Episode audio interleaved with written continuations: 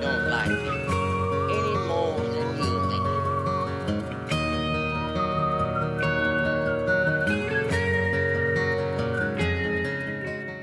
Bem-vindos ao Whisky Justificado, seu podcast semanal com muita informação sobre o maravilhoso e complexo mundo dos maltes. Hoje vamos falar do aclamado Four Roses. Senta que lá vem a história. Tudo começou quando Paul Jones Jr., o fundador da marca, ficou encantado com a beleza de uma brilhante jovem solista que ele ficou extremamente apaixonado e a pediu em casamento. Mas a resposta não foi imediata e ela prometeu que no próximo grande baile regional a resposta viria sim, mas em forma do vestido que ela usaria. E caso contivesse flores em seu desenho, a resposta seria positiva. E eis que então ela usou um belo vestido com quatro rosas estampadas. Em 1888, Paul Jones registrou então o nome Four Roses e foi como ele chamou seu bourbon como um símbolo de sua paixão devota pela adorável jovem.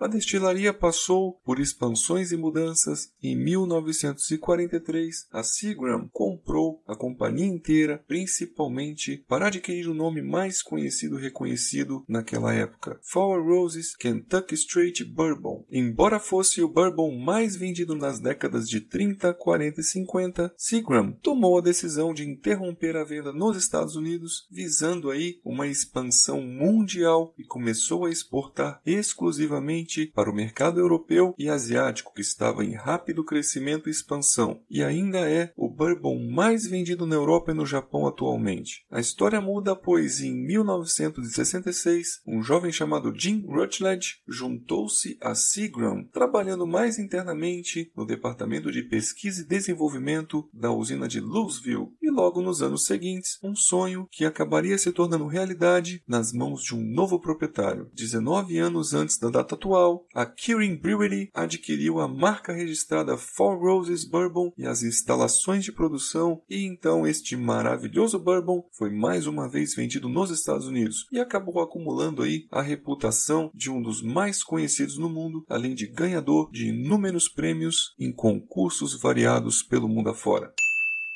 Em 2015, Jim acabou se aposentando como Master Distiller e Brent Elliott, que havia trabalhado ao lado dele como aprendiz por 10 anos, acabou se tornando o novo Master Distiller.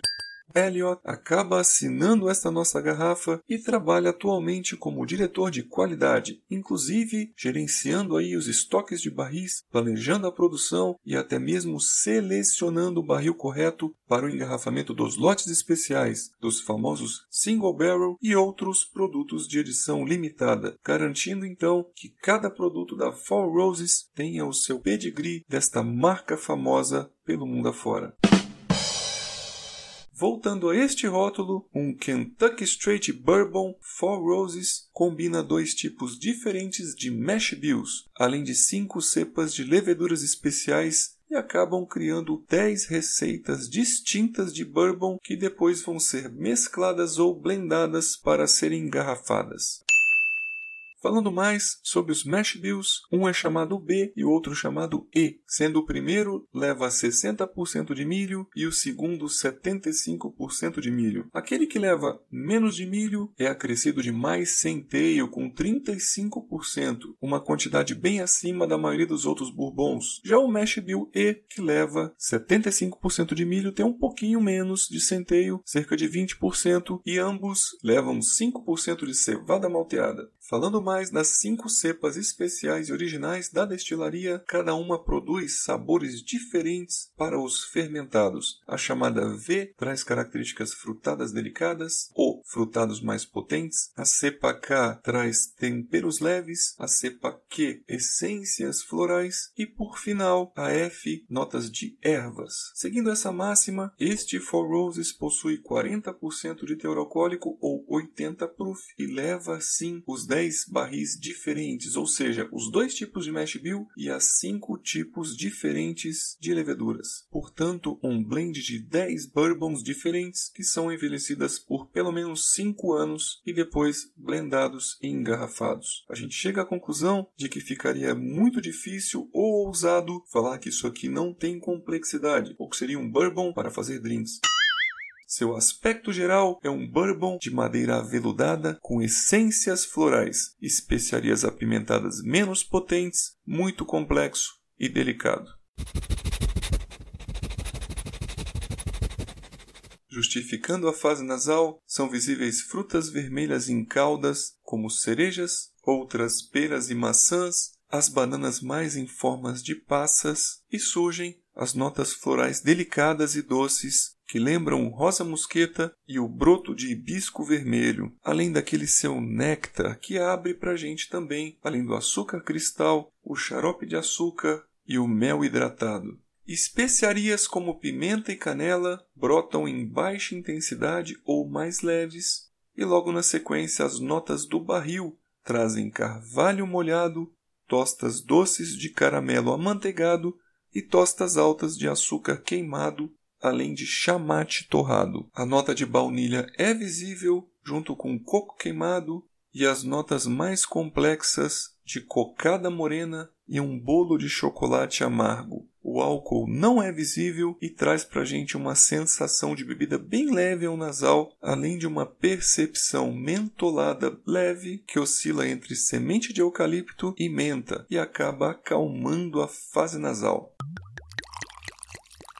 Slantia. A fase bucal tem uma enorme correspondência à fase nasal, sendo o uísque sobretudo frutado e doce ao contato e o líquido preenche todo o palato. Seu peso é leve para médio encorpado, além de uma oleosidade média a baixa, trazendo a sensação de xarope de açúcar. A persistência gustativa é alta, principalmente dos sabores florais e do néctar das flores. Logo após a deglutição, tem uma sensação seca e floral que invade a degustação e também surge um amadeirado e acaba deixando a boca amanteigada e cremosa. E o interessante é, pressionando a língua fortemente no céu da boca, aí sim vem aquela picância que brota, gerando uma salivação conjunta, mas sem atrito da língua com o céu da boca, mostrando sim uma boa evolução dos taninos da madeira virgem que estão muito amansados, mostrando muito equilíbrio entre o destilado e aquela presença wood spice da madeira virgem que é tão comum a todos os bourbons.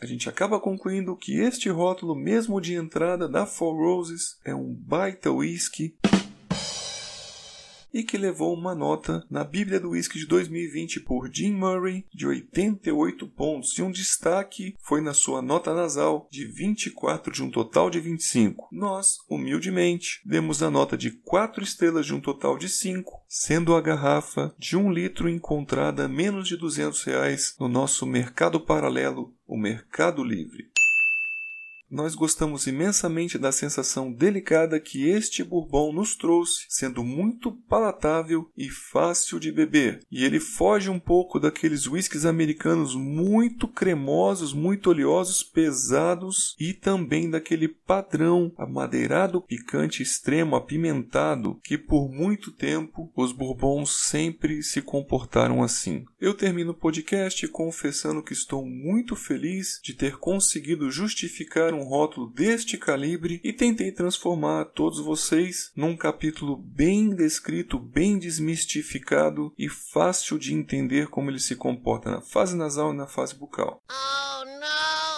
Lembro-vos que estou no Instagram para eventuais dúvidas ou sugestões. Qualquer coisa é só mandar um direct e ficarei muito feliz de vê-los novamente nos próximos episódios. Um grande abraço e até o próximo podcast.